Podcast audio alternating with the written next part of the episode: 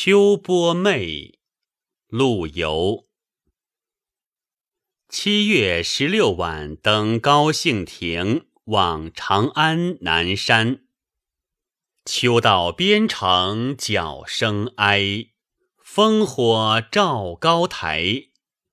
悲歌击筑，凭高泪酒，此兴悠哉！多情谁似南山月？特地暮云开。灞桥烟柳，曲江池馆，应待人来。陆游一生怀着抗金救国的壮志，四十五岁以前。长期被执行投降路线的当权派所排挤压抑。孝宗乾道八年，陆游四十八岁。这年春天，他接受四川宣抚使王延邀请，来到南郑，担任四川宣抚使公署干办公事兼检法官。参加了九个月的从军生活。南郑是当时抗金的前线，王延是抗金的重要人物，主宾义气十分相投。高兴亭在南郑内城的西北，正对南山。长安当时在金占领区内，南山及秦岭。横亘在陕西省南部，长安城南的南山是它的主峰。陆游在凭高远望长安诸山的时候，收复关中的热情更加奔腾激荡，不可遏止。集中有不少表现这样主题的诗，但多属离开南郑以后的追忆之作。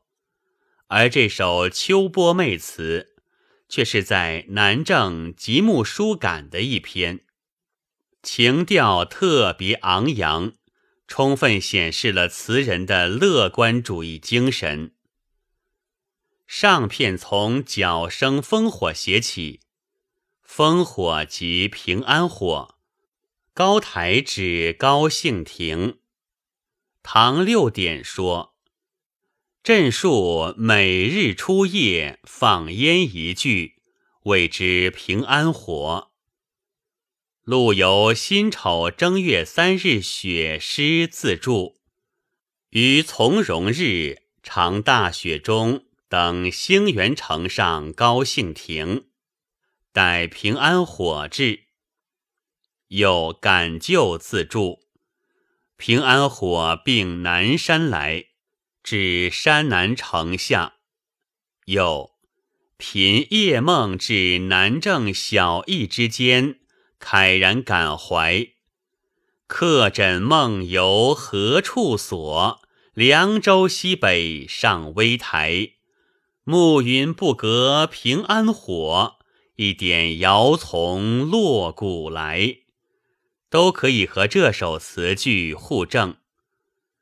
高歌击筑，凭高洒酒，引起收复关中成功在望的无限高兴，从而让读者体会到上面所写的角声之哀，歌声之悲，不是什么忧郁哀愁的低调，而是慷慨悲壮的旋律。此幸的幸，坚切亭鸣。下片从上片的平高和此性悠哉过渡，全面表达了高兴的兴。作者把无情的自然物色的南山之月赋予人的感情，并加倍的写成为谁也不及他的多情。多情就在于他和作者热爱祖国河山之情。一脉相通。他为了让作者清楚地看到长安南山的面目，把层层云幕都推开了。这里也点明了七月十六日夜晚在南郑以东的长安南山头，皎洁的月轮正在升起华光。然后进一步联想到灞桥烟柳、曲江池台那些美丽的长安风景区，肯定会多情的等待收复关中的宋朝军队的到来。应，应该，这里用“应”字。特别强调肯定语气，人指宋军，也包括作者。词中没有直接说到收复失地的战争，而是以大胆的设想、拟人化的手法，描绘上至明月、暮云，下至烟柳、池馆，都在期待宋军收复失地。胜利归来的情景，来暗示作者所主张的抗金战争的前景。这种想象是在上片豪情壮志抒发的基础上，自然引发而出，具有明显的浪漫主义情调。全词充满着乐观气氛和胜利在望的情绪。